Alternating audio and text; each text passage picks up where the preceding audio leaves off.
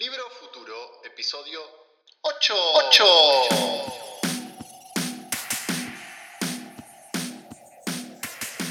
El podcast donde hablaremos sobre el presente y el futuro de la industria del libro.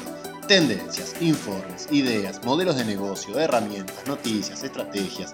Hablaremos sobre libros digitales, impresión digital por demanda, e-commerce, audiolibros, marketing digital, redes sociales, publicidad online, inteligencia artificial, en fin, todas estas cosas que ustedes saben que a mí me apasionan mucho y que tienen que ver con el presente y futuro de esta amada industria del libro. Hola a todos, bienvenidos a una nueva edición del podcast Libro Futuro. Muchísimas gracias por estar ahí, muchísimas gracias por escuchar este programa y haber escuchado los anteriores. Espero que realmente lo que les vaya transmitiendo programa a programa les sirva.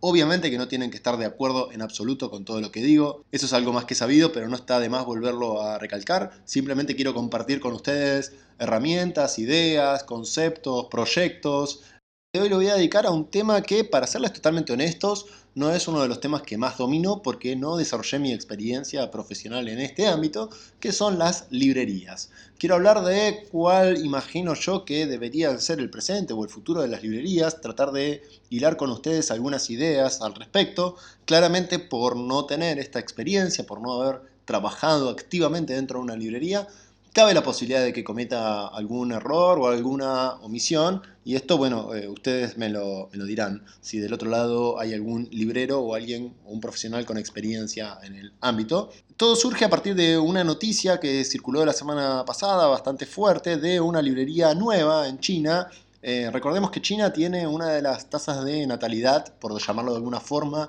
de librerías más importantes del mundo. Es un país en donde, muy por el contrario de lo que uno podría imaginar, en cuanto a que llegados al año 2020 habría cada vez menos librerías, todo lo contrario, en China emergen cada año nuevas, pero la librería de la que les quiero hablar hoy tiene algunas particularidades.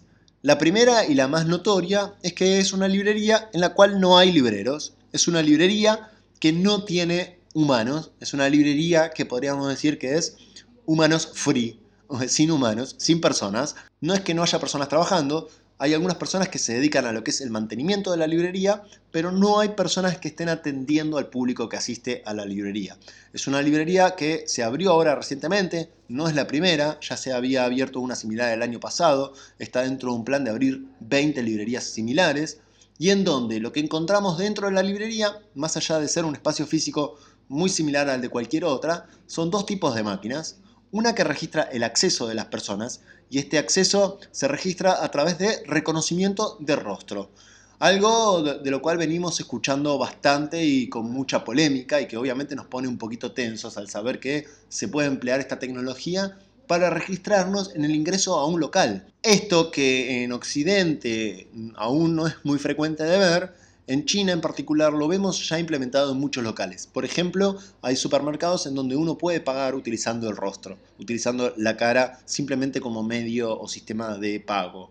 Bueno, aquí nada más se emplea para lo que es el registro de las personas y después hay otro sistema de máquinas que son las que nos permiten pagar. Y el pago se realiza a través de un sistema de mensajería que se denomina WeChat, que es un sistema de mensajería que en Occidente no es muy conocido también, pero que es muy similar a lo que podría ser un WhatsApp o un Facebook Messenger. ¿Qué es lo que podemos hacer en esta librería? Bueno, nada particularmente diferente de lo que podríamos hacer en cualquier otra.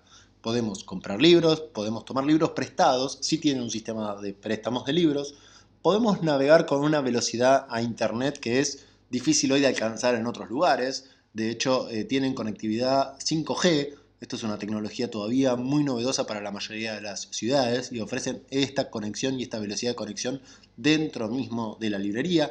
La librería, al no tener libreros, al no tener personas trabajando, ofrece servicio 24 horas. Es una librería que está los 7 días de la semana todo el tiempo abierta y disponible para que sus usuarios puedan acceder a sus contenidos. Y según destacan, el uso del reconocimiento de rostros para el ingreso a la librería tiene una finalidad que es la de poder dar un servicio personalizado. Esto es, la librería empieza a asociar la información que tiene de los usuarios en cuanto a personas que acceden a la librería y consumen determinados tipos de libros para que en siguientes visitas le ofrezca la propia librería distintos tipos de contenidos o propuestas muy personalizadas.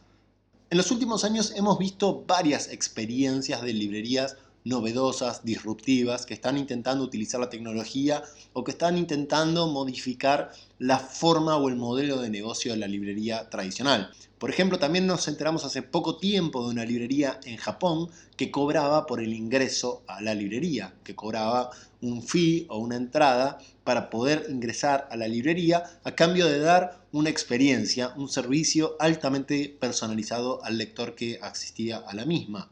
A ver, sin entrar en detalle de lo que nos parece este tipo de librerías, de si estamos de acuerdo con que se abran librerías de este tipo o no, si consideramos que esto es una librería tal como la soñamos, si apuntamos a que la industria desarrolle canales como este, sin ir en, en, esa discusión, me parece que sí lo que nos propone este tipo de espacios es una reflexión sobre cómo deberían ser las librerías de cara a futuro si pretenden sobrevivir o subsistir en un ecosistema que es mucho más complejo del que había hace 10, 15, 20 años atrás.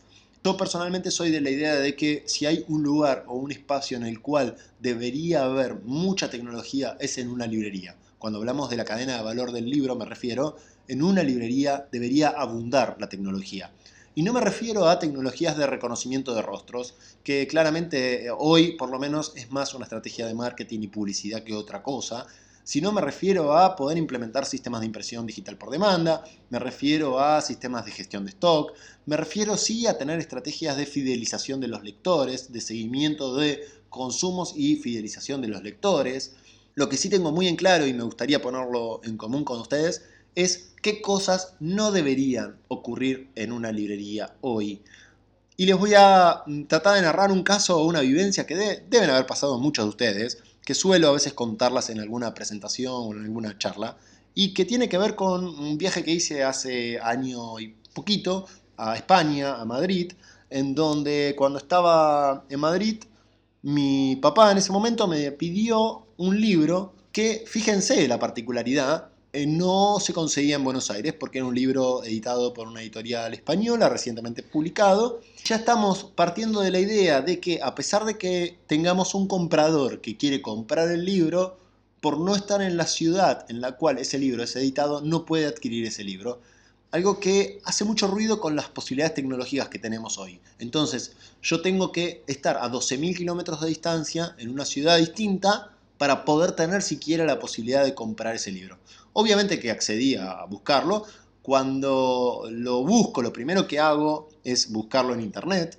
Tengan presente este circuito, digo, cuando ustedes trabajan estrategias de incluso comunicación tradicional, prensa, en medios gráficos o radio, ¿qué es lo que termina siendo el usuario sobre ese contenido? Lo va y lo busca en internet. Y claramente el primer lugar en el que aparezca ese libro va a ser el lugar que obtenga probablemente la recompensa de la compra. En mi caso lo busqué, el libro me apareció en Casa del Libro, tenía una sucursal a poco más de dos cuadras, a poco más de 200 metros, con lo cual no tenía ningún sentido hacer el pedido vía e-commerce.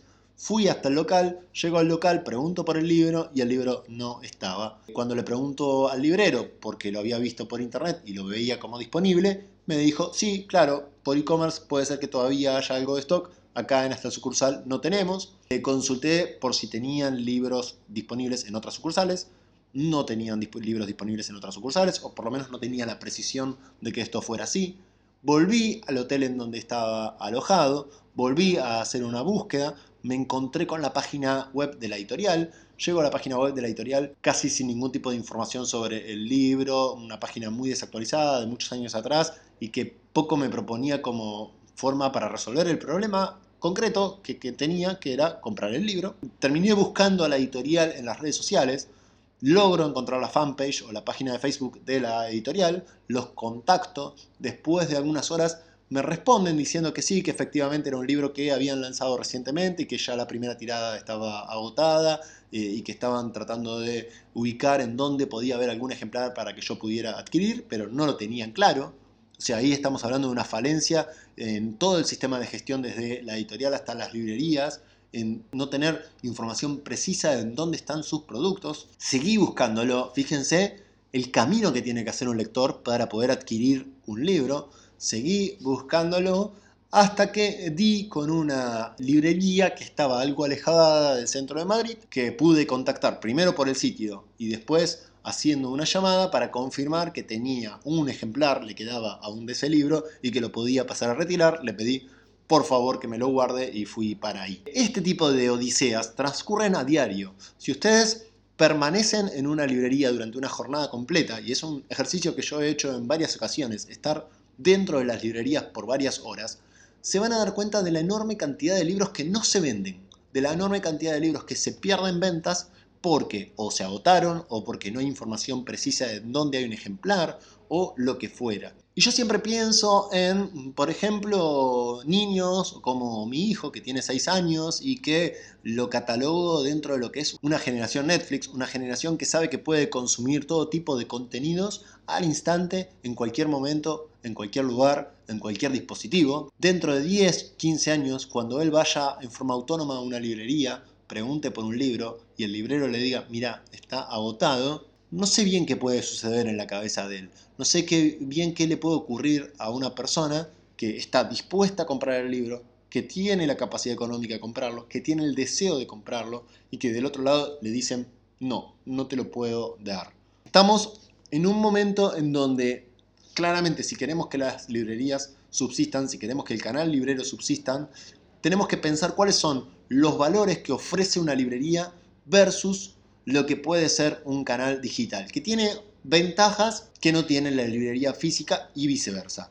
A ver, la primera gran cuestión que yo siento que tiene una librería física es la experiencia.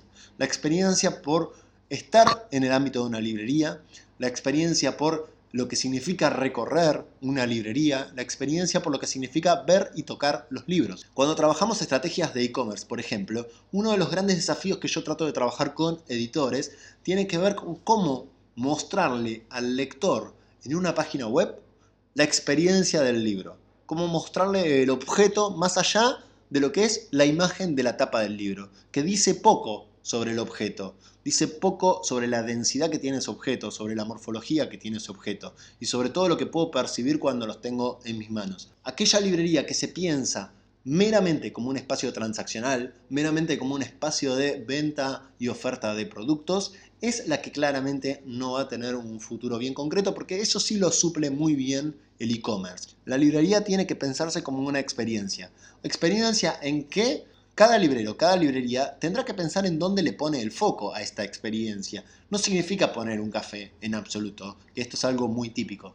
No, estoy hablando de eso, estoy hablando de poder generar vivencias concretas. Y de nuevo, poder implementar mucha, mucha tecnología. Hay un aspecto que a mí me parece también absolutamente necesario en el canal librero, que es establecer una relación con los usuarios, que son los visitantes a la librería, más allá de la relación humana y afectiva que librero y visitante puedan tener. Desde ahí yo me pregunto cuántas librerías, más allá de nuevo de tener una mirada de olfato, cuántas librerías tienen hecho un análisis muy preciso de la cantidad de personas que ingresan al local y de las características que tienen estas personas que ingresan al local. ¿Cuántas van a buscar un libro preciso y no lo encuentran? ¿Qué se hace con las personas que no encuentran ese libro preciso? Se les responde nada más, no, está agotado, mm, me podés llamar la semana que viene, o se les recomienda otros libros similares. ¿Cuántas personas entran sin tener una idea precisa de qué están buscando? ¿Cuántas personas son compradores frecuentes? ¿Cuántas personas son visitantes ocasionales? Tener un estudio absolutamente detallado de lo que le pasa a la librería, ayudaría y muchísimo a pensar y a repensar la dinámica del propio local para una mejora. Eso en primer punto, ¿no? Tener muy claro quién es el que nos visita y generar programas de fidelización, que esto es algo que a mí mm, particularmente siempre me interesó mucho, que cómo sobre todo las grandes cadenas podrían generar enormes programas de fidelización.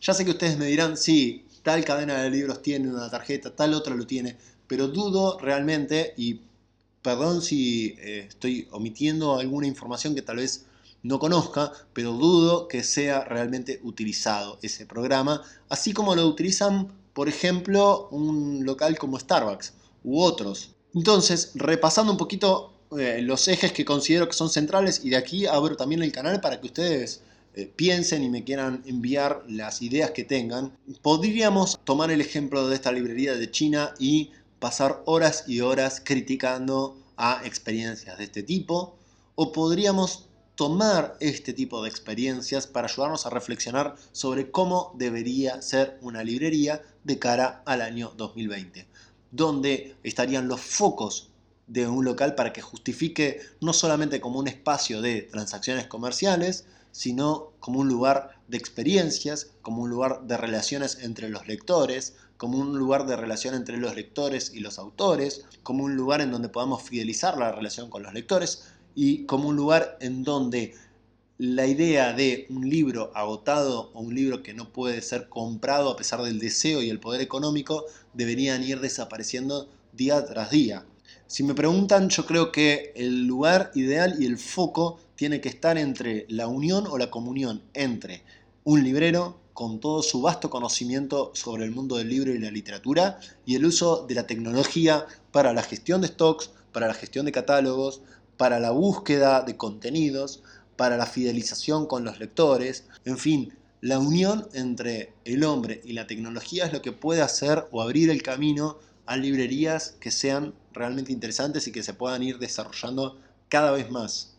Creo que sí hace mucha falta brainstorming, hace mucha falta reuniones de profesionales del sector que piensan y que reimaginen cómo deberían ser las librerías no solamente se focalizan en cómo promover el consumo, sino en cómo desarrollar lectores, cómo desarrollar cultura lectora y cómo desarrollar vínculos entre los potenciales eh, lectores, visitantes y las librerías. Y de nuevo, insisto, ahí el uso de la tecnología como aliado es muy, muy, muy poderoso. Bueno, eso es todo por el programa de hoy. Me metí con un tema que sé que es un poquito más complicado, un poquito más denso, Sé que es a veces difícil de hablar sin equivocarse, es difícil de hablar sin eh, herir eh, sensibilidades. Estoy tratando nada más de exponer una mirada y una visión que no sea tan antagónica. Me parece que el sector necesita, les diría imperiosamente, el uso de tecnologías para todo lo que tenga que ver con gestión, distribución de contenidos y relación con los lectores es imperioso que esto empiece a suceder y que toda la industria tome conciencia de esto y es parte un poco del objetivo de este podcast. Nuevamente espero que alguna de las cosas que comenté a lo largo del podcast les sirva. Otra vez, no es necesario que compartan la mirada sobre lo que acabo de decir en absoluto. De hecho, hasta creo que sería muy sano que compartan algunas cosas y otras no pero con que una sola de estas cuestiones, una sola de estas ideas les haya ayudado a reflexionar o a pensar las cosas de manera diferente, yo estoy más que feliz. Nos vemos el jueves próximo en otra edición de Libro, Libro futuro. futuro.